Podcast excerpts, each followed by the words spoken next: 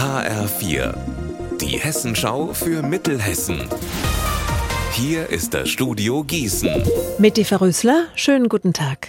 Der Fall bewegt die Menschen und ist extrem ungewöhnlich.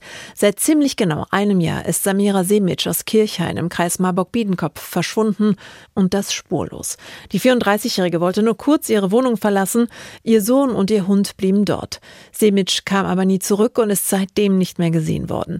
Timo Ide, Sprecher der Marburger Staatsanwaltschaft zum aktuellen Stand. Wir gehen nach dem, was wir ermittelt haben im letzten Jahr, davon aus, dass die große Wahrscheinlichkeit besteht, dass sie Opfer einer Straftat geworden ist, eines Tötungsdelikts. Es gibt natürlich auch noch die Hypothese, dass Frau Semic sich ihrem bisherigen Leben entzogen hat und nicht mehr aufgefunden werden will.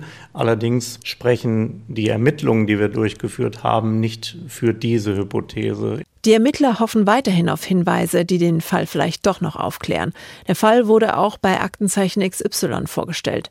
Damals gingen einige Hinweise ein, eine heiße Spur war aber nicht dabei. Die Bauarbeiten rund um den Verkehrsversuch in Gießen starten heute in die dritte Runde. Mehr von Marc Klug. Das heißt, am Anlagenring rund um die Innenstadt wird mehr Platz für Fahrräder geschaffen. Die inneren beiden Spuren zwischen Oswaldsgarten und Selterstor werden zur Fahrradstraße. Für Autofahrer bleiben die äußeren beiden Spuren allerdings als Einbahnstraße.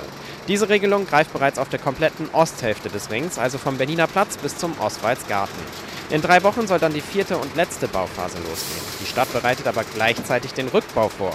Nachdem das Gießener Verwaltungsgericht den Verkehrsversuch für rechtswidrig erklärt hat, hat die Stadt bei der höheren Instanz Beschwerde eingelegt. Wann eine Entscheidung fällt, ist völlig offen.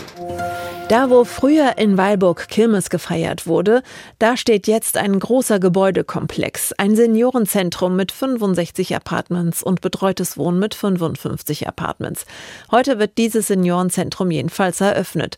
Und so bekommt der Kirmesplatz, an dem viele Erinnerungen der Weilburger hängen, jetzt eine neue Aufgabe und ein neues Gesicht.